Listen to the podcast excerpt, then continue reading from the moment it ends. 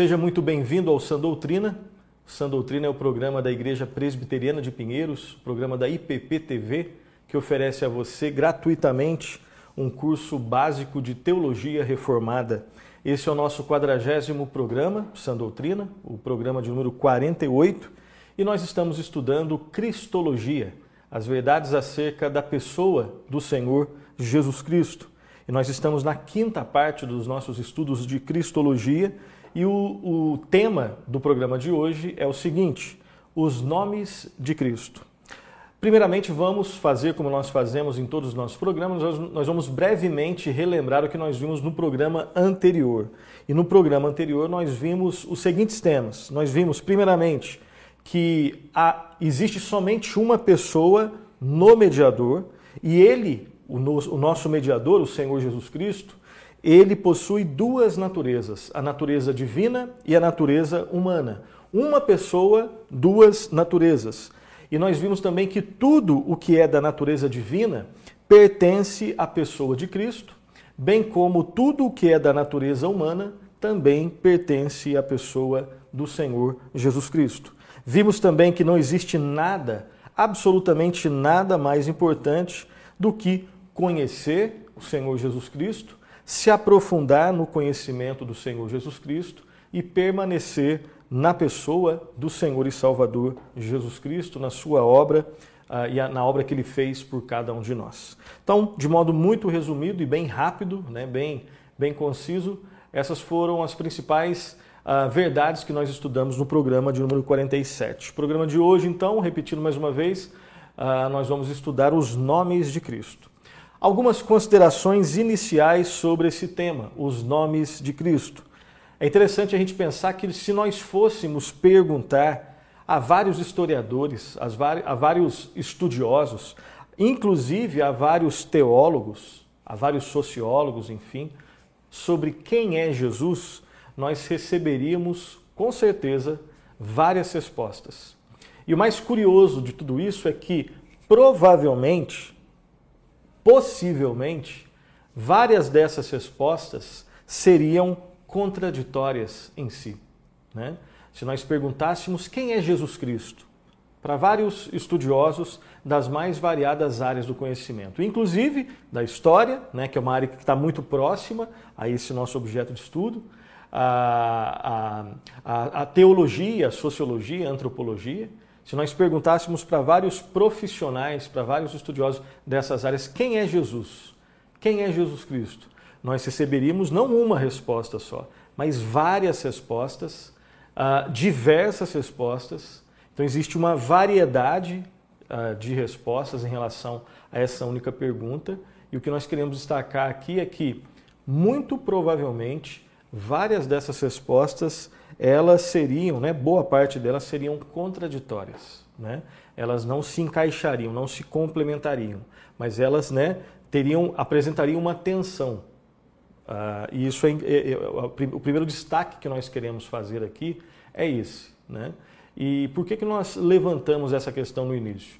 É que todos nós, né, inclusive né, quem é cristão, quem não é cristão, aqueles que estudam um pouco mais, aqueles que não estudam tanto assim, todos têm algum tipo de opinião, alguma visão sobre quem é Jesus Cristo.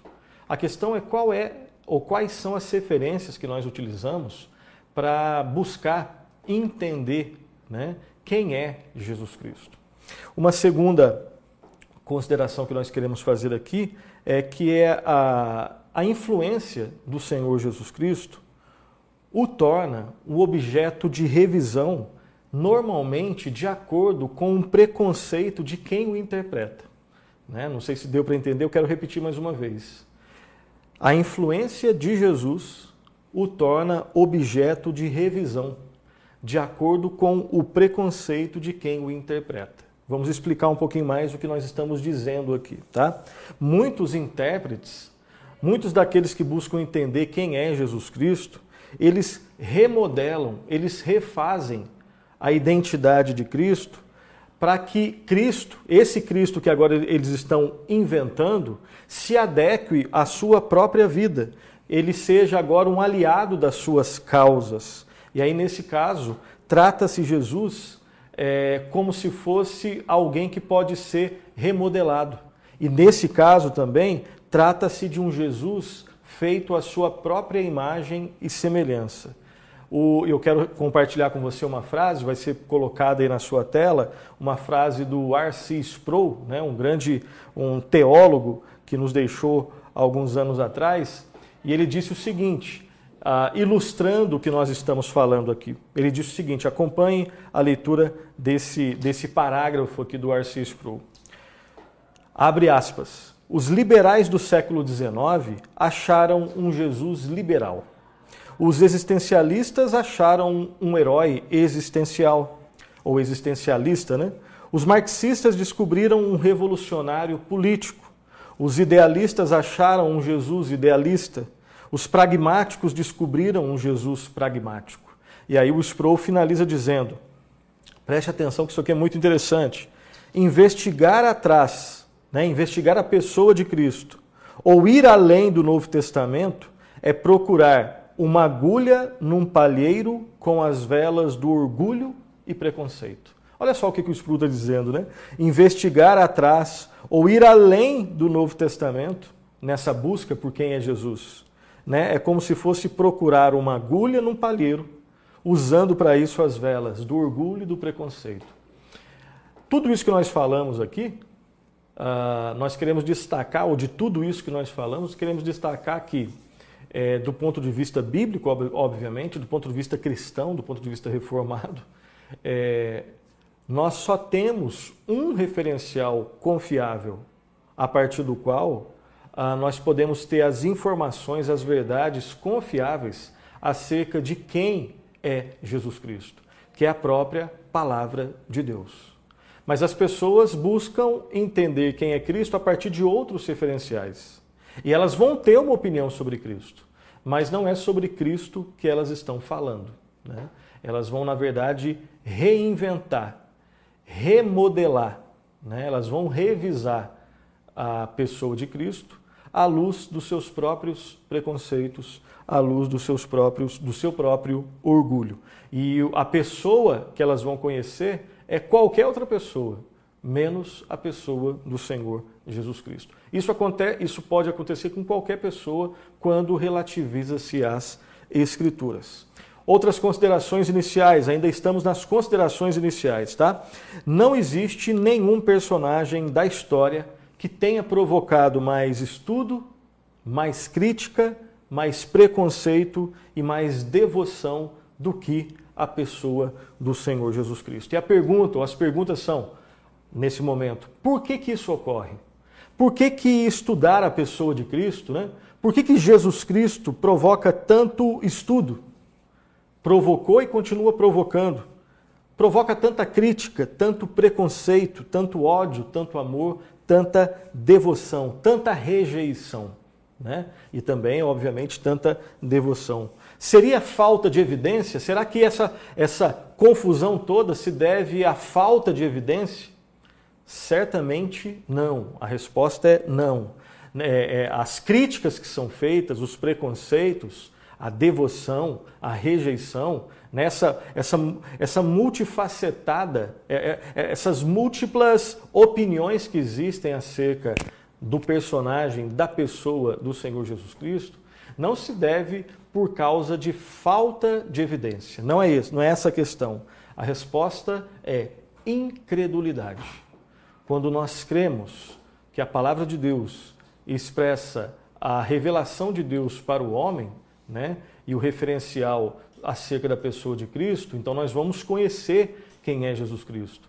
Esse conhecimento não será exaustivo, nós não é, conseguiremos esgotar, não é, nós não estamos falando isso, né? mas certamente estamos falando de um conhecimento objetivo, do um conhecimento seguro acerca de quem é, né, o que fez, quem é a pessoa do Senhor Jesus Cristo. Mas quando nós nos reportamos a, a, a outros referenciais, além das Escrituras, certamente então é, nós conheceremos uma outra pessoa, né? ah, e como nós falamos no início, né, guiados pelo preconceito e pelo orgulho, né, pela rejeição às Escrituras, nós vamos ter uma visão, uma opinião sobre quem é Cristo. Mas na verdade não é Cristo que nós estamos, eh, não é de Cristo que nós estamos falando. Né? Continuando então ainda nas nossas considerações iniciais, muitas pessoas, isso aqui é muito importante, muitas pessoas querem redefinir o cristianismo. E para redefinir o cristianismo, elas têm que antes redefinir Cristo, porque sem Cristo não existe cristianismo. Então, olha só, se eu quero redefinir o cristianismo, eu tenho que redefinir a pessoa de Cristo. Por quê? Porque sem Cristo não existe cristianismo. Mas para que Cristo seja redefinido, antes eu tenho que neutralizar, relativizar e distorcer as Escrituras Sagradas. Por quê? Porque Jesus Cristo é apresentado nas Escrituras Sagradas. Então lembre-se desse, de, desse, dessa espécie de roteiro que nós acabamos de apresentar aqui. Quando eu quero redefinir o cristianismo, eu tenho que redefinir quem é Cristo porque sem Cristo não existe cristianismo. Mas para redefinir quem é Cristo, eu tenho que antes neutralizar, eu tenho que relativizar, eu tenho que distorcer as Escrituras, porque Cristo é conhecido nas Escrituras. Então existe uma linha que liga, né, uma, uma, uma linha que nós podemos observar uma, uma certa ordem de causa e efeito entre distorção das Escrituras, distorção de quem é Cristo e distorção do cristianismo. E nós vivemos, não que só a nossa época seja assim. Isso acontece desde que, desde, desde que, desde que o cristianismo está, né, está aí na realidade. Mas nós vivemos numa época que tem as suas próprias especificidades, né, seus próprios tons característicos, assim como toda época, mas vivemos numa época onde essa distorção ela ganha uma proporção maior, né? Essa distorção ganha um tom assim é, cada vez mais violento, onde as pessoas buscam de maneira cada vez mais explícita, intencional e focada distorcer as escrituras para que um Cristo diferente, que não é Cristo, seja apresentado e para que o cristianismo seja redefinido, ok? O mesmo Sproul, né, o R.C. Sproul, que é um teólogo que nós estamos utilizando aqui na aula, no programa de hoje, ele afirma o seguinte: essa frase vai ser projetada aí para você. Lá está escrito assim: sem a Bíblia, nada podemos saber sobre o Jesus real.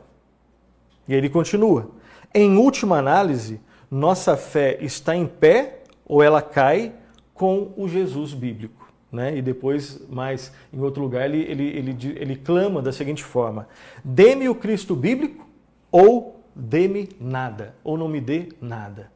Né? Ou nós consideramos essa verdade absoluta. Qual a verdade absoluta? De que nós só é possível conhecer a Cristo a partir das Escrituras, e são as Escrituras o referencial seguro para apresentar quem é Jesus Cristo, ou então nós vamos distorcer tanto as Escrituras quanto a pessoa, o nosso entendimento sobre a pessoa do Senhor Jesus Cristo. Para respondermos quem é Jesus, nós temos então que necessariamente nos voltarmos para o Novo Testamento. Mas aqui um detalhe antes da gente começar a analisar alguns dos títulos que Cristo recebe ah, no Novo Testamento. Nós não devemos esquecer que Jesus não é uma figura que nós podemos estudar de forma insensível. Jesus não é um personagem que nós podemos estudar de, é, insensivelmente. Por quê? Porque Jesus é o Filho de Deus, porque Ele é o Salvador do mundo. E sendo assim, nós temos no nosso estudo, em algum momento, que tomarmos uma, tomarmos uma decisão acerca dele, uma decisão sobre ele, a favor ou então contra ele. E essa decisão que nós tomamos enquanto nós estudamos a pessoa e a obra de Cristo, ela é uma decisão que determina o destino eterno de uma pessoa. Isso aqui é muito, muito sério. É impossível estudar a pessoa de Cristo de forma insensível, de forma totalmente distante, sem que isso tenha, sem que isso tenha consequências eternas. Por quê? Porque Cristo não, não é simplesmente um personagem. Cristo é o Filho de Deus. Cristo é o Criador. Cristo é o Deus encarnado. Ele é o Salvador, o Redentor, o único Senhor Redentor. De forma que enquanto nós estudamos a pessoa de Cristo, a sua obra, a sua história, nós tomamos decisões, ou ao seu lado ou contra ele. E essas decisões, essa decisão que nós tomamos, estando ao seu lado, nos prostrando aos seus pés e reconhecendo a sua divindade, a sua redenção, ou então rejeitando a sua divindade e o fato de que ele é o único redentor, isso tem consequências eternas. O que faz do estudo da pessoa e da obra de Cristo algo de uma magnitude que nós não conseguimos observar em outros estudos. Né? Não se pode ignorar essas verdades que acabamos de apresentar aqui. E a última consideração, antes de entrarmos né, na apresentação e nas considerações sobre os, os, os títulos de Cristo, né, o nosso objetivo, então, no estudo de hoje, é apresentar a pessoa de Jesus Cristo a partir dos principais títulos que lhe são dados no Novo Testamento. E esses títulos, lembre-se disso, eles revelam algo da sua identidade e também nos ensinam acerca do significado de suas ações. Então não é só não é, não é que um exercício de satisfação de uma mera curiosidade, não. Enquanto nós no estudo, no programa de hoje, apresentarmos os títulos, os nomes de Cristo, ali no Novo Testamento, lembre-se que ao estudarmos os seus títulos, os seus nomes, né, nós estamos é, conhecendo um pouco da identidade de Cristo e, ao mesmo tempo, entendendo um pouco mais o significado das suas ações. Então, fechando aqui essa, essas considerações iniciais, primeiro título, né? O primeiro título aqui, o primeiro uh, o título que nós vamos ver é, é, sobre, sobre a pessoa de Cristo é Messias, né? Cristo, Messi, o Cristo ou o Messias. Então vamos lá, algumas considerações sobre esse primeiro título. Primeiro, é interessante notarmos que normalmente nós consideramos Jesus Cristo, né, o nome Jesus Cristo, como se fosse o nome completo de Jesus. Assim como de repente tem lá José da Silva, né, o meu nome, Nilson Ribeiro, né, o nome de Cristo é Jesus Cristo, o nome completo. Mas na verdade, Jesus é o nome e Cristo é um título que Jesus tem. E esse é o título mais utilizado no Novo Testamento para se referir a Jesus. Então, primeira informação que nós temos aqui, né? Jesus é o nome, Cristo é o título e é o mais utilizado no Novo Testamento para se referir ao Senhor Jesus Cristo. Considera algumas considerações sobre a expressão Cristo, o título Cristo. Cristo vem da palavra grega Christos, que significa ungido e que corresponde à palavra hebraica Messias, né? Mexia. E a palavra Messias significava originalmente, inicialmente, basicamente o seguinte: a ideia de Messias é ungido de Deus separado para uma tarefa específica.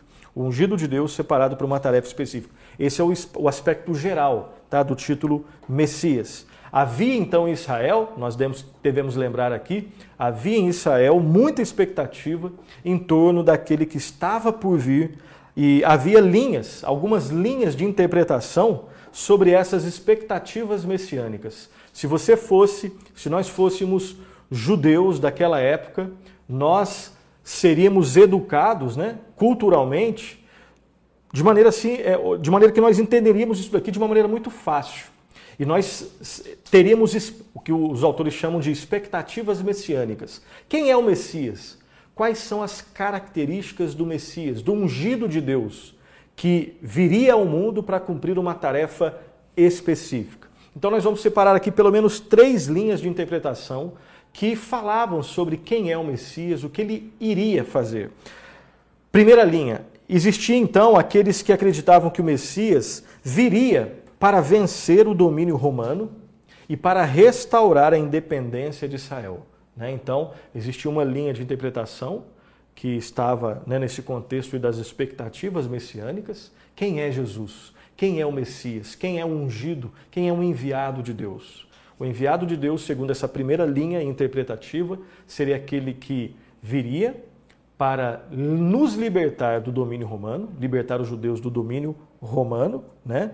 E restaurar a independência de Israel. Aqui, pano de fundo, né?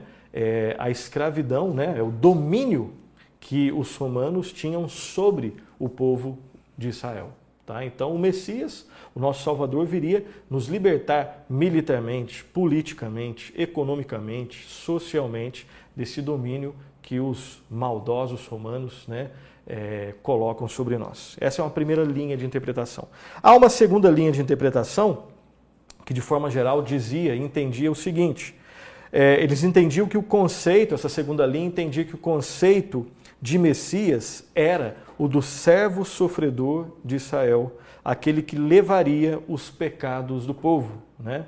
À luz do profeta Isaías, de textos ali no, no livro do profeta Isaías, o Messias ele não teria necessariamente essa característica de libertador militar, de libertador nacional, mas seria o servo sofredor de Israel que nos libertaria, nos lavaria e levaria né, os pecados que nós cometemos como povo de Deus, como povo de Israel. Uma terceira, a última linha que nós vamos apresentar aqui, uma outra linha de interpretação entendia que o Messias era o filho do homem, né? que é um outro título que nós vamos analisar hoje no nosso programa. Ele é o filho do homem, um ser celestial que desce à terra para julgar o mundo. Filho do homem que desce à terra, um ser celestial que desce à terra para julgar o mundo. Então, essa, basicamente, essas três linhas de interpretação. Uma pergunta aqui que nós vamos levantar: como que um homem, como que um homem poderia ser ao mesmo tempo um ser celestial, um ente celestial e um rei terreno, um juiz universal e um servo humilhado? Porque, porque essas descrições aqui, né, nós só levantamos essas três linhas de interpretação. Daqui a pouco nós vamos é, analisar os o, outros títulos. Né? O primeiro título que nós estamos tentando entender é o título Cristo, Messias, o enviado, o ungido de Deus. Né? E aí o povo de Israel tinha essas, essas expectativas messiânicas. E a pergunta que nós fazemos aqui, observando algumas expressões dessas três linhas de interpretação que nós acabamos de apresentar, é como um homem poderia ser ao mesmo tempo um ser celestial e um rei terreno? Um juiz universal e um servo humilhado? Parece que essas são descrições aqui que se, né, que se auto-anulam. Né? Se eu sou um servo humilde, um servo que vem para sofrer, eu não sou um rei que vem julgar. A princípio são coisas diferentes, mas em Jesus nós temos essas realidades ao mesmo tempo. Ao mesmo tempo. Então, para tentar responder essa pergunta que nós fazemos aqui, nós vamos para o segundo título. Vamos ver então esses aspectos na pessoa de Jesus Cristo. Segundo título, primeiro foi Cristo, Messias. Segundo, o filho de Davi, o filho de Davi. E perceba que nos próximos títulos que serão apresentados, acerca da pessoa de Cristo, alguns têm uma tonalidade mais de humilhação, outros têm uma, uma tonalidade mais de exaltação. Tá? Vamos lá. Filho de Davi. Algumas considerações. Então, como já dissemos, o povo de Israel estava oprimido, né, sob o jugo do Império Romano, e havia a esperança nutrida pelo livro, o livro de Deus, né, o Antigo Testamento, de que Israel seria restaurado. Qual era a base dessa expectativa?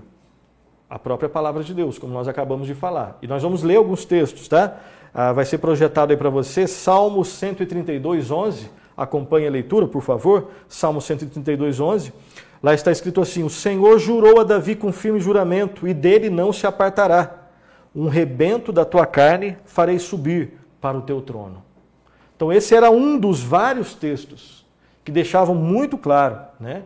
Que Deus havia estabelecido, dado essa promessa. O Senhor jurou a Davi com firme juramento e não vai se apartar dele. E o que, que isso quer dizer? Um rebento, né? um ente da tua carne farei subir para o teu trono. Ou seja, o rei voltaria. Né? O retorno do rei. O rei retornaria. Né? Ah, o próximo texto, nós vamos ficar em dois textos aqui a princípio. Profeta Amós, capítulo 9, versículo 11. Amós 9, 11, está escrito assim. Naquele dia levantarei o tabernáculo caído de Davi. Naquele dia, ou seja, vai existir um dia onde o tabernáculo caído de Davi será levantado pelo próprio Deus. Esperança de que o povo de Deus seria restaurado. porque um Salvador, Cristo, viria para salvar. Né? Então, com a vinda de Jesus, a noção do cumprimento da promessa do Messias real da linhagem de Davi foi despertada novamente. E Jesus é considerado o filho de Davi, aquele que anuncia e inaugura o reino de Deus. É o filho de Davi que é maior do que Davi. Né? Isso aqui é também o que a palavra de Deus nos ensina. Jesus é chamado de filho de Davi, mas ele não é menor do que Davi, ele é maior do que Davi. Ele é da linhagem de Davi e muito maior do que Davi. Vamos lembrar aqui de duas ocasiões passadas aqui por João Batista, tá? Primeiro, Evangelho de João, capítulo 1, versículo 29, Evangelho do Senhor Jesus, narrado por João, capítulo 1, versículo 29. Lembre-se que João Batista saudou Jesus como o Cordeiro de Deus que tira o pecado do mundo. O Cordeiro de Deus, isso não está projetado para você, tá? Esse texto que eu estou falando aqui, você depois acompanhe, é João Batista, lá em João 1,29, como que foi a saudação de Jesus? Perdão, a saudação recebida por Jesus uh, e falada, né, por, proclamada por João Batista. Eis o Cordeiro de Deus que tira o pecado do mundo. Então, João Batista tinha certeza de que as promessas messiânicas se cumpriam em Jesus, Cordeiro de Deus que tira o pecado do mundo. E lembre-se também que depois, quando ele estava na prisão, João Batista na prisão, talvez com a fé um pouco abalada, né? Ele enviou mensageiros para fazerem a seguinte pergunta para Jesus. Você se lembra dessa pergunta, né? Eles disseram assim: És tu aquele que estava por vir, ou, ou nós devemos esperar um outro? Né? E Jesus respondeu, o texto vai ser projetado para você aqui agora, Lucas 7, 20 e 22. Olha a resposta de Jesus, Lucas 7, 20 e 22. Né? A pergunta foi: O Senhor é aquele que estava por vir ou nós devemos esperar outro? Olha só a resposta de Jesus. Acompanhe a leitura. Ide e anunciai a João o que vistes e ouvistes. Os cegos vêm, os os coxos andam, os leprosos são purificados, os surdos ouvem, os mortos são ressuscitados e aos pobres anuncia-se-lhes o evangelho. E aos pobres anuncia-se-lhes o evangelho. Ou seja, é, resumindo, sim, sou eu, aquele que estava por vir, porque eu mostro os sinais do Salvador, do Redentor, daquele que era o prometido. Né? Os cegos vêm, os coxos andam, leprosos são purificados, os surdos ouvem, mortos são ressuscitados e aos pobres o evangelho é anunciado. Então aqui Jesus estava chamando a atenção para a profecia de Isaías 61, o texto que ele havia lido lá na sinagoga. Outro texto que eu quero que você acompanhe comigo, Lucas 4, 18 e 19, tá? que faz relação com o texto de Isaías. Lucas 4, 18 e 19 está escrito assim: O Espírito do Senhor está sobre mim, pelo que me ungiu para evangelizar os pobres enviou-me para proclamar libertação aos cativos e restauração da vista aos cegos, para pôr em liberdade os oprimidos e apregoar o ano aceitável do Senhor. Então perceba a relação desses textos. Perceba a relação de Lucas 7, 20 e 22, né? anote aí, depois você confira, e de Lucas 4, 18 e 19. Né? Perceba a relação direta de encaixe perfeito né, desses conceitos, dessas verdades, né, desses dois textos. Jesus Cristo era, Jesus Cristo é né, aquele que foi pregado, pronunciado, proclamado, profetizado lá no Antigo Testamento. E aí ele vem, se encarna, torna-se carne e para cumprir né, o plano de Deus que é elaborado desde lá da eternidade e que é pré-anunciado no tempo, ali na, pela pena dos profetas, né, pela boca dos profetas. E ele vem para cumprir. Ele é o Messias. Ele é o Cristo, o Messias, o ungido de Deus, o separado de Deus por uma missão especial. E ele é o filho de Davi. E por fim, lá no versículo 21, Jesus Cristo afirma: Hoje se cumpriu Uh, Lucas, né, não vai ser projetado para você, você pode acompanhar na sua Bíblia. Lucas é, 4, 21 está escrito assim: Hoje se cumpriu a escritura que acabais de ouvir. quando Jesus Cristo lê o texto de Lucas 4, 18 e 19, lá no 21 ele, ele afirma: Hoje se cumpriu a escritura que acabais de ouvir. Ou seja, eu estou cumprindo o texto de Isaías. Então, dois títulos por enquanto: Cristo, o Messias, né? e o Filho de Davi. Terceiro título de Jesus, né? Terceiro título da pessoa do Senhor Jesus Cristo. O servo sofredor de Israel. Esse é o terceiro título. O servo sofredor de Israel.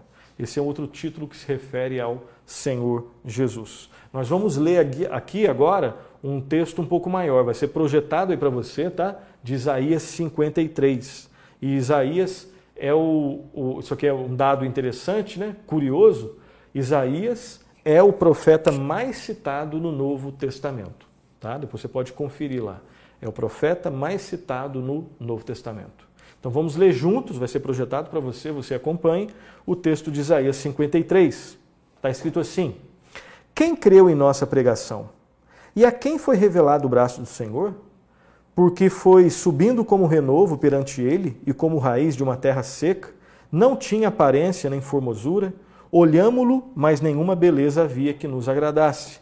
Era desprezado e o mais rejeitado entre os homens, homem de, homem de dores e que sabe o que é padecer, e como um, e como um de quem os homens escondem um rosto, era desprezado, e dele não fizemos caso. Certamente ele tomou sobre si as nossas enfermidades, e as nossas dores levou sobre si, e nós o reputávamos por aflito, ferido de Deus e oprimido. Mas ele foi traspassado pelas nossas transgressões e moído pelas nossas iniquidades. O castigo que nos traz a paz estava sobre ele, e pelas suas pisaduras fomos sarados. Todos nós andávamos desgarrados como ovelhas, cada um se desviava pelo caminho, mas o Senhor fez cair sobre ele a iniquidade de todos nós. Ele foi oprimido e humilhado, mas não abriu a boca, como o cordeiro foi levado ao matadouro, e como ovelha muda perante os seus tosqueadores, ele não abriu a boca. Por juízo, o opressor foi arrebatado, e de sua, de sua linhagem, quem dela cogitou? Porquanto foi cortado da terra dos viventes por causa da transgressão do seu povo. Ele foi ferido. Designaram-lhe a sepultura com os perversos, mas com o rico esteve na sua morte, posto que nunca fez injustiça, nem dolo nenhum se achou em sua boca. Todavia, ao Senhor agradou moê-lo fazendo-o enfermar. Quando der ele a sua alma como oferta pelo pecado, verá a sua posteridade e prolongará os seus dias, e a vontade do Senhor prosperará nas suas mãos. Ele verá o fruto do penoso trabalho de sua alma e ficará satisfeito. O meu servo, o justo, com seu conhecimento, justificará muitos, porque as suas iniquidades, porque as iniquidades deles levará sobre si. Por isso, eu lhe darei muitos como a sua parte, e com os poderosos repartirá ele o despojo, porquanto derramou a sua alma na morte. Foi contado com os transgressores, contudo levou sobre si o pecado de muitos, e pelos transgressores intercedeu. Né? Quantas, quantas verdades aqui, quantas verdades profundas, né? Que mereceriam muitas e muitas aulas nesse texto de Isaías 53, que fala sobre esse título sobre o conceito, sobre as verdades por detrás, né, contidas nesse título. Jesus, o servo sofredor de Israel. E aqui preste atenção no seguinte, né? Claro que nós lemos aqui bem rápido Isaías 53, depois você leia com mais atenção, de maneira mais devagar, né, fazendo as suas anotações na sua devocional, mas preste atenção no seguinte. O R.C. Sproul diz o seguinte: Observe o texto de Isaías 53, e olha só o que ele diz. Em Isaías 53, nós temos aqui algo que parece um relato da paixão de Jesus feita por uma testemunha ocular. Preste atenção nisso. Aqui nós temos um texto que está escrito, né, há muito e muito, há muito, há muito tempo antes da vinda de Cristo e do sacrifício de Cristo. E o que nós temos aqui em Isaías 53, segundo Sproul, e nós concordamos totalmente com ele, é que isso aqui parece, Isaías 53 parece o relato de uma testemunha ocular, de alguém que está vendo a paixão de Cristo, o sofrimento de Cristo, né? Antes de chegar até a cruz e depois do momento da cruz. Tamanha precisão de detalhes, né? o drama todo ali vivido por Cristo no seu sofrimento antes da, da cruz e no momento da sua crucificação. Mas isso está escrito há muitos, há muitos e há muito tempo atrás, em, no texto de Isaías. Ok? Jesus é o Messias, que vem como um rei, mas ao mesmo tempo Jesus é um servo sofredor que morre em favor de muitos, daqueles que se arrependem e creem nele. Então nós vimos três títulos, né? Cristo Messias, nós vimos aqui por fim agora o último, é, Jesus Cristo como ah, o servo sofredor de Israel, e em segundo lugar, né, eu já estava me esquecendo, Cristo, o filho de Davi. O filho de Davi. Vamos para o quarto título, o filho do homem. Cristo Messias, filho de Davi, servo sofredor de Israel e agora em quarto lugar, o filho do homem. Algumas considerações iniciais. Vamos lá. Normalmente nós afirmamos que a expressão filho do homem, ela diz respeito somente à natureza humana de Jesus. Nós normalmente, isso não está errado, tá? Nós, nós ensinamos assim: filho de Deus diz respeito à sua natureza divina filho do homem diz respeito à sua natureza humana. E não está errado, mas é um pouco mais do que isso. Tá? Especificamente falando sobre o título Filho do Homem, é verdade. É uma expressão, é um título que diz respeito, que faz relação, né, que reflete a humanidade de Cristo. Mas esse título, Filho do Homem, aponta para realidades mais profundas ainda que nós queremos compartilhar com você. Primeiro, Primeira informação aqui, além dessa, né, é que esse é o terceiro título mais utilizado no Novo Testamento para se referir a Jesus. O primeiro é Cristo, o segundo é Senhor e o terceiro é, é esse daqui que nós estamos estudando, né? O Filho do Homem. Primeiro Cristo, depois Senhor, depois Filho do Homem. Filho do Homem ocorre 84 vezes e 81 vezes, perdão, e 81 dessas 84 vezes ocorrem no Evangelho. Tá? Então você tem 84 vezes esse, esse título no Novo Testamento e 81 vezes nos Evangelhos. Tá? As outras três, provavelmente, nas cartas de Paulo. A maioria das vezes em que esse título ocorre nos Evangelhos, ou seja, a maioria dessas 81 vezes, essa expressão é usada por Jesus para falar de si mesmo. Ou seja, é um título que Cristo usa para falar de si mesmo. É o título mais usado por Jesus para a sua autodescrição. Isso aqui é muito interessante também, muito curioso, né? Aponta, está tá, tá, tá, tá nos ensinando algo aqui, tá? E a pergunta: por que Jesus Cristo usou o título Filho do Homem? Por quê? Uma resposta possível é que isso reflete, sim, a sua humildade. Reflete a sua humanidade, mas por que, que Jesus Cristo ele utiliza filho do homem para falar de si mesmo? É porque ele vem numa missão específica. E ele, é, ele realmente é o exemplo perfeito da humildade. E filho do homem expressa de modo perfeito a sua perfeita humildade. Mas ocorre que esse título aponta para mais do que isso. Filho do homem ah, sinaliza humildade, mas sinaliza outras realidades. Nós queremos compartilhar isso com você. Observe João 3,13. Observe, nós vamos ler agora. Acompanhe a leitura, vai ser projetado para você. João 3,13. Está escrito assim: Ora, ninguém subiu ao céu senão aquele que de lá desceu, a saber, o Filho do Homem. Preste atenção aqui. Aqui, filho do homem está relacionado não à humildade, e não é que ele é orgulhoso, não é isso, tá? Isso aqui não é, nós estamos fazendo esse, essa relação de antônimos aqui. Mas aqui, nesse texto de João 3,13, filho do homem fala principalmente, pressupõe humildade, né? Mas fala principalmente de um ser celestial. Olha lá o texto. Ora, ninguém subiu ao céu senão aquele que de lá desceu, a saber quem? O filho do homem. Então, aqui, filho do homem está relacionado à verdade de um ser celestial que desceu do céu. Posteriormente, ele subiria ao céu, mas primeiramente ele desceu do céu. E esse ser é um ser que expressa perfeita humildade. Nós não vamos ler aqui, mas fica de indicação, é, e você pode conferir o texto de Daniel, os textos de Daniel 7 e de Apocalipse 1 e Apocalipse 5, capítulo 1 e capítulo 5, mostram filho do homem, né? Mostram filho do homem, e aqui fazendo uma correção, né? 84 vezes nós temos a expressão filho do homem, 81 vezes nos evangelhos, né? E aí eu disse que na, nas cartas de Paulo, não, em Apocalipse, né? Apocalipse. Aqui filho do homem como alguém de esplendor e poder. Isso não entra em choque com a humildade, não é isso, tá?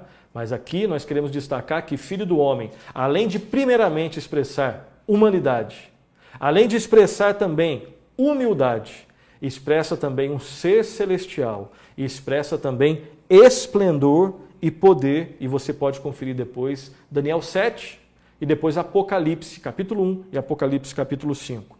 Outros textos, próximo texto vai ser projetado aí para você. Marcos 2, 28, está escrito assim: O filho do homem é senhor também do sábado. Então aqui está expressando, filho do homem expressa senhorio, que em nada entra em contradição com a sua humildade. Mas aqui, nesse texto, é senhorio. O, o filho do homem é senhor do sábado. Ok? E no contexto dessa dessa citação, desse texto aqui que foi é, que, que, eu, que, eu, acabei de ler com vocês, né, de Marcos 2,28, dê uma olhada no contexto todo. Né? Aqui Jesus Cristo mostra sua autoridade, quando ele faz uma, um milagre no sábado. E o último texto desse título aqui, Lucas 5,24.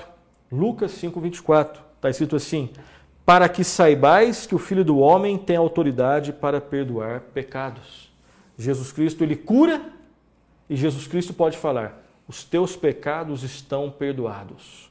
Ele tem autoridade para curar e autoridade para perdoar pecados. Só Deus pode perdoar pecados.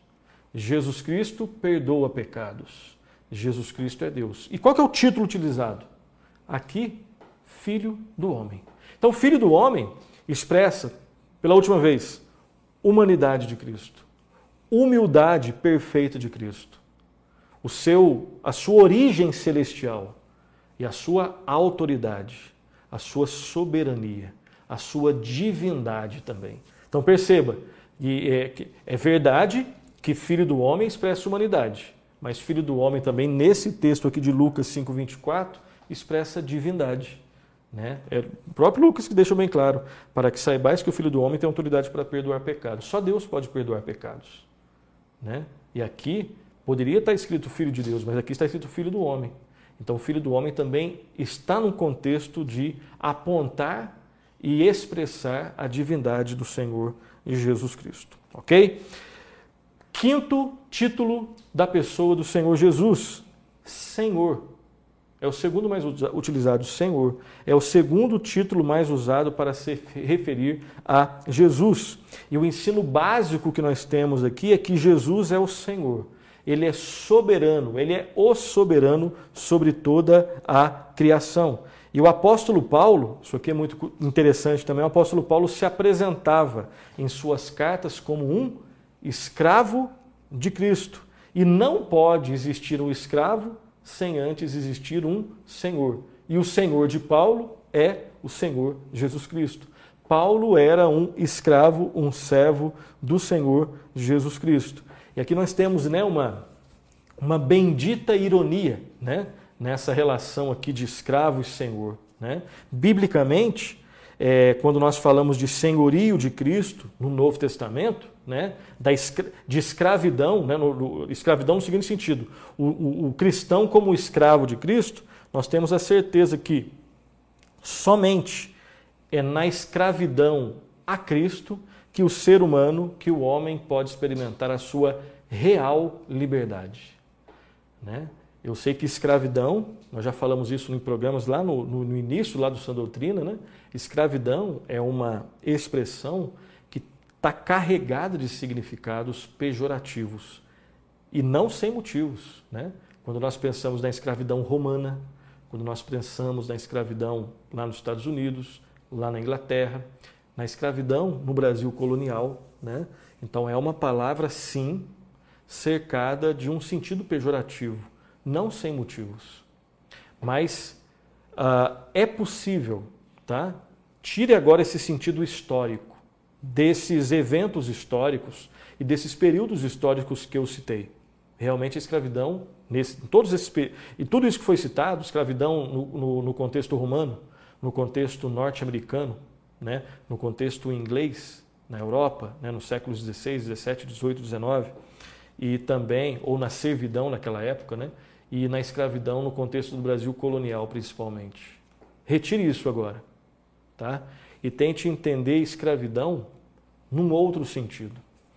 A pergunta que eu te faço, né, é: existe a possibilidade de pensar escravidão num sentido positivo, tirando essa questão histórica? Repito mais uma vez, tire.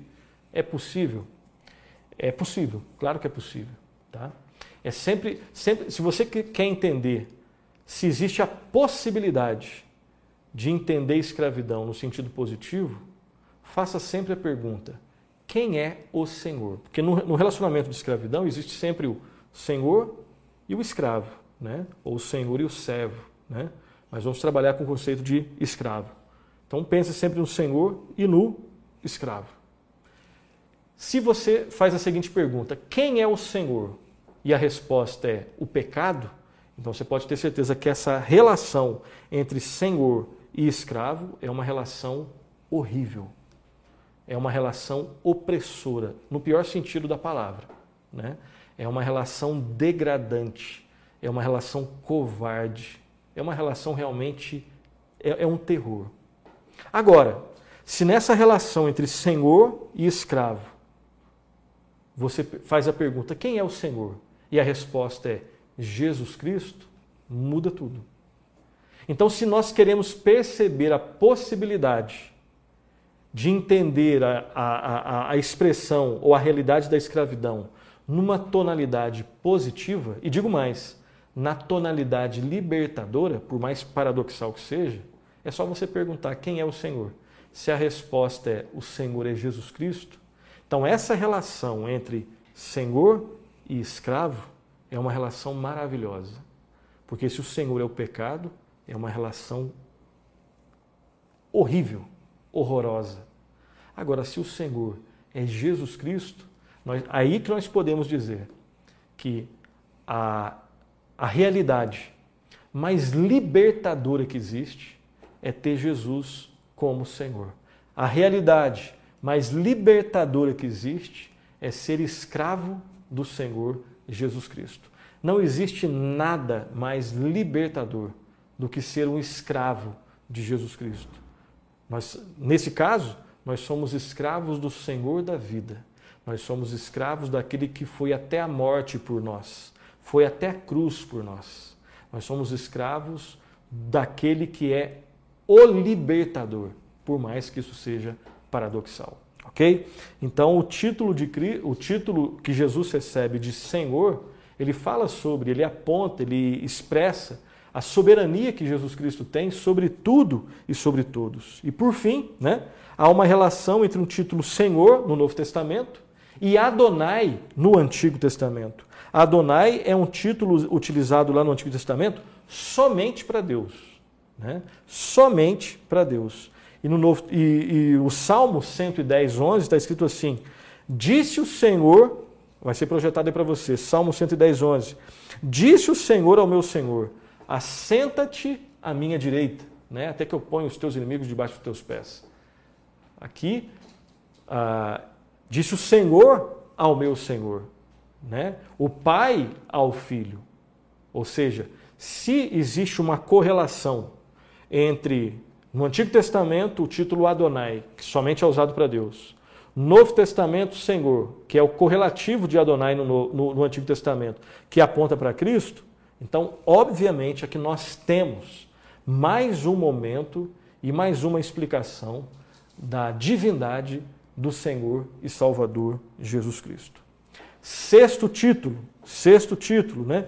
E, antes de ir para o sexto título, só mais um detalhe que eu, que eu esqueci de explicar sobre esse texto aqui do Salmo 110, 11. Aqui nós temos no Salmo 110, 11, né, quando nós lemos: Disse o Senhor ao meu Senhor, assenta-te assenta à minha direita. Aqui nós temos a verdade, quero deixar isso bem claro, que Jesus é o Senhor que está sentado à direita do Senhor. Né? Aqui você percebe na sua Bíblia que disse o Senhor, todas as letras maiúsculas, então é Jeová. Né? Aqui no caso é o Pai. E o próximo Senhor, disse o Senhor ao meu Senhor, só a primeira letra aqui que é maiúscula. Então, é disse Jeová a Adonai. Né? Disse Jeová, disse Iavé a Adonai.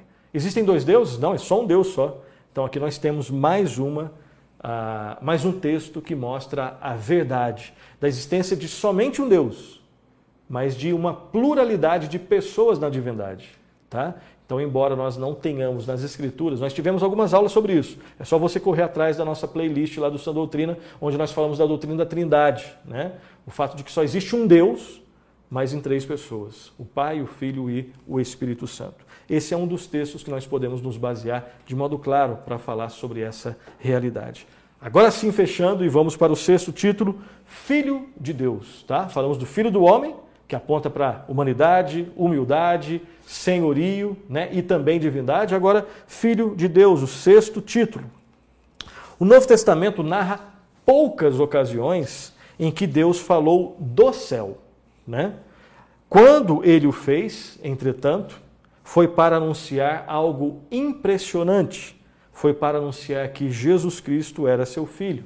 Primeiro texto, quero ler junto com você, uh, Mateus 3,17. Vamos, vamos ler todos juntos? Mateus 3,17. Este é meu filho amado em quem me comprazo. Este é meu filho amado em quem tenho todo o meu prazer. É Deus falando do céu. E foram poucas vezes que você vê esse tipo de relato, onde Deus fala do céu. Mas quando ele fala é para anunciar algo maravilhoso, estrondoso, né? muito significativo. E nesse caso, o batismo de Jesus. Próximo texto, projetado aí para você, Marcos 9, 7. Marcos 9, 7. Este é meu filho amado, a ele ouvi. Então é o pai falando sobre o filho. Então o título que foi dado do céu a Jesus é Filho de Deus. Né?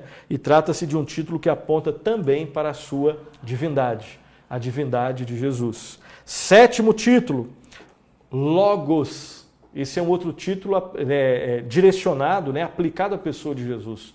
Logos. Alguns comentários sobre esse título.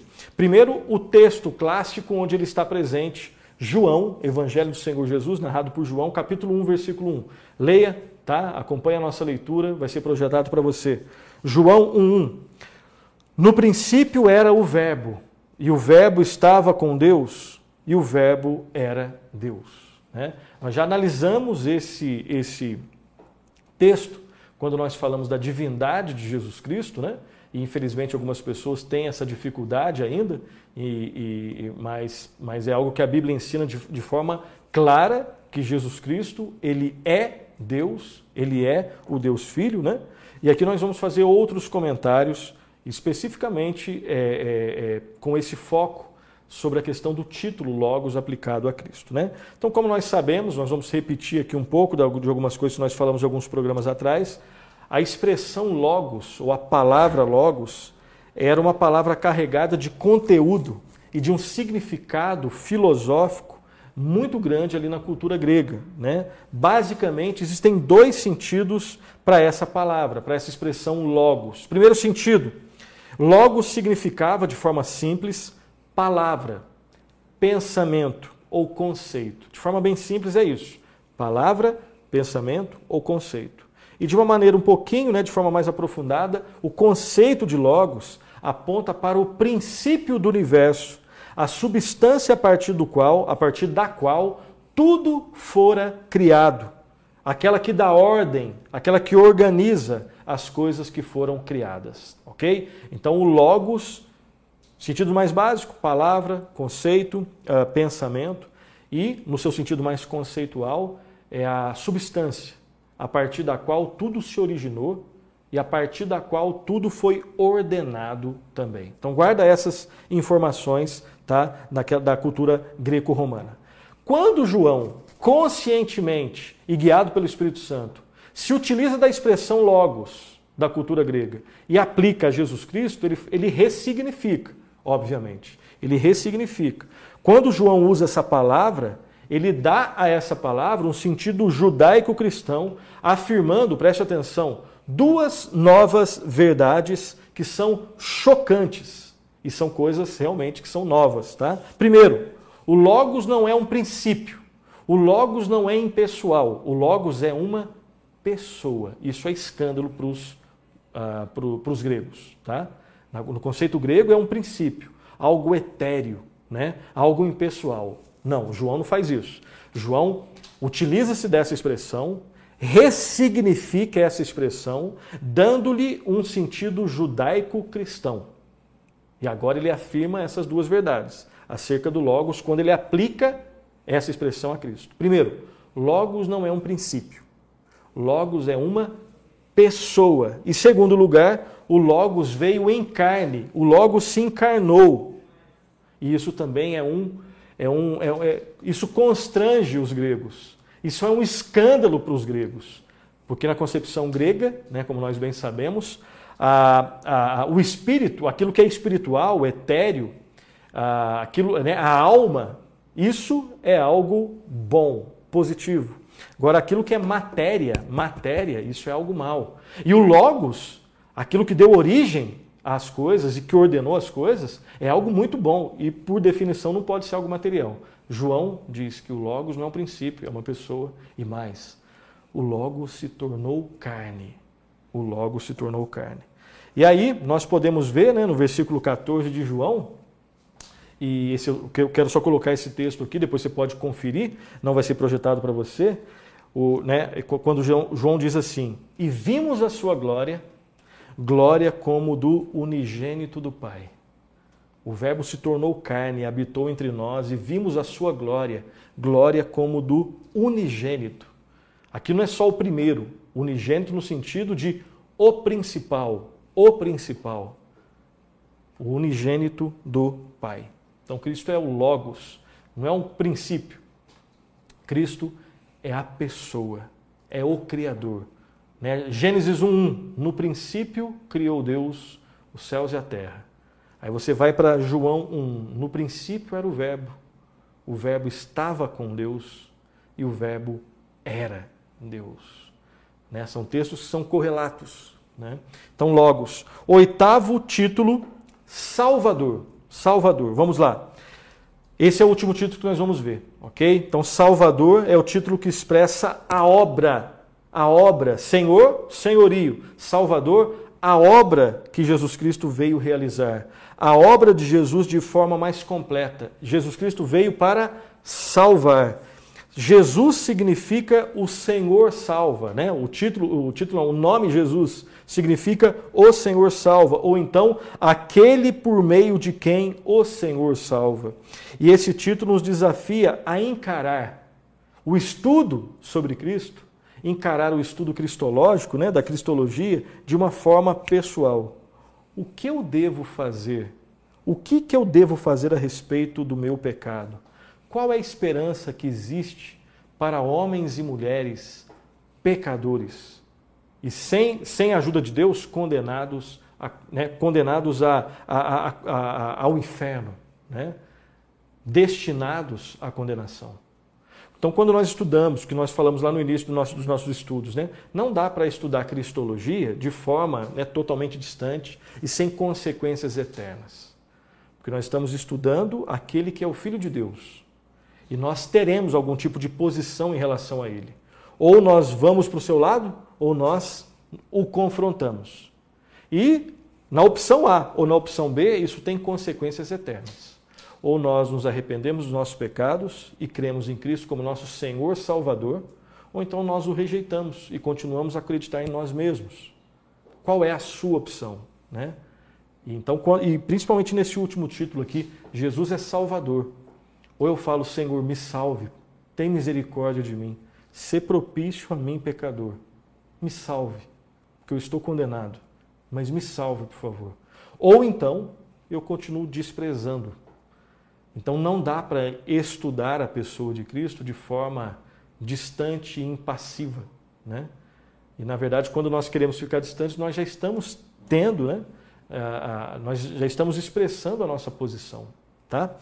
Algumas outras considerações, além desse título, né? Nos desafiar a encarar diretamente essa questão pessoal. O que, que eu faço da minha vida? O que, que eu faço com os pecados? Existe esperança para mim? E Jesus Cristo diz: existe, é em mim mesmo. E nós podemos dizer sim ou nós podemos dizer não. Né? Alguns preferem negar o seu pecado, negar a existência de Deus e inventar um Deus para eles mesmos, que, é, que na verdade, né, quando nós não consideramos, quando nós não cremos no Deus verdadeiro, nós nos consideramos deuses. Né? Existe, biblicamente, somente uma pessoa que se qualifica como Salvador. Somente um tem o poder sobre a vida e sobre a morte, que é Jesus, o Senhor, Jesus, o Salvador. Então, esses são né, alguns títulos, não são todos, Jesus Cristo tem outros títulos, mas esses são, no programa de hoje, nós estudamos de forma bem rápida, bem breve, esses oito títulos que falam sobre Jesus Cristo, que respondem à pergunta: quem é Jesus? Quem é Jesus? E eu quero ler o último texto com você no programa de hoje, João 20, 30 e 31. João 20, 30 e 31. Acompanhe a leitura. Na verdade, fez Jesus diante dos discípulos muitos outros sinais que não estão escritos neste livro. Estes, porém, foram registrados para que creiais que Jesus é o Cristo, o Filho de Deus e para que crendo tenhais vida em seu nome. Ou seja, a palavra de Deus é viva. Especificamente os evangelhos, né, também, obviamente, são vivos. Né? É palavra viva. E os evangelhos foram registrados, e aqui especificamente está falando do evangelho de João, né?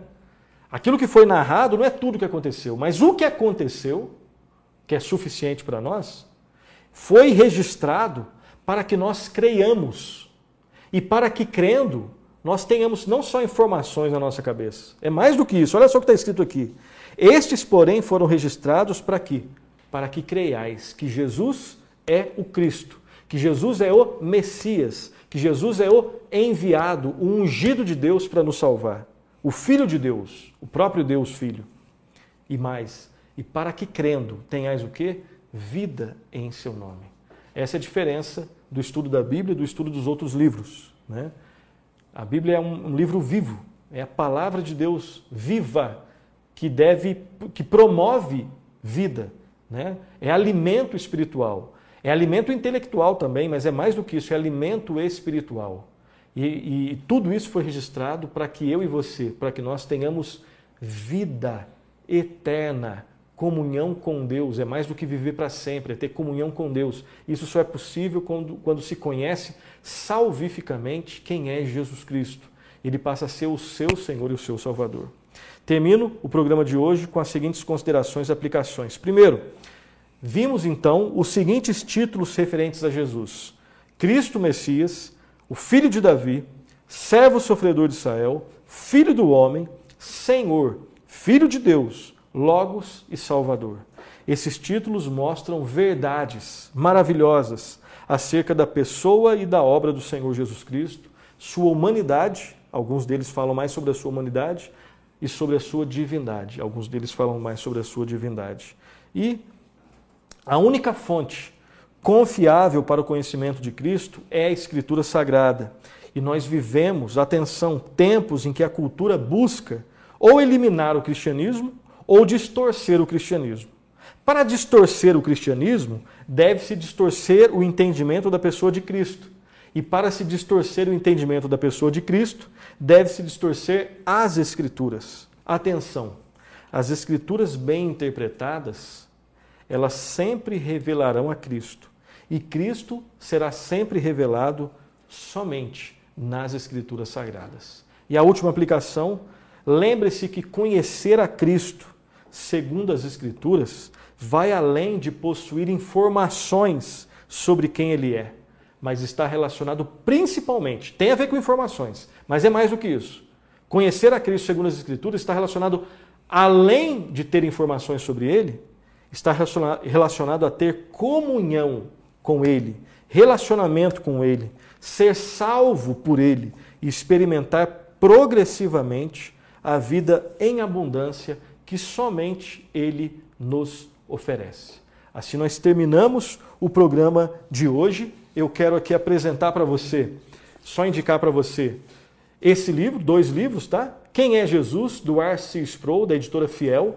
É, nós baseamos o programa de hoje principalmente nesse livro do R.C. Sproul, Quem é Jesus, tá? E esse outro livro, que nós já apresentamos uma outra vez, vamos representar aqui, Em Defesa de Cristo, do Lee Strobel, da Thomas Nelson Brasil. Tá? Esse livro aqui é fantástico também, é um estudo um pouco mais aprofundado sobre vários temas relacionados à pessoa de Jesus Cristo tá? e busca é, responder a questão: né? Existe evidência crível né, de que Jesus de Nazaré é realmente o Filho de Deus? Você tem dúvidas de que Jesus Cristo é o próprio Deus? De que Jesus Cristo é o Filho de Deus, a segunda pessoa da Trindade? Leia esse livro, tá? Leia esse livro aqui que pode muito te ajudar. Assim nós terminamos o nosso programa de hoje. Até a próxima semana, onde nós vamos estudar no próximo programa, Deus permitindo, os estados de Cristo. E vamos estudar especificamente, Deus permitindo, o estado de humilhação, o estado de humilhação de Cristo. Mas isso para o próximo programa. Bons estudos, que Deus muito o abençoe.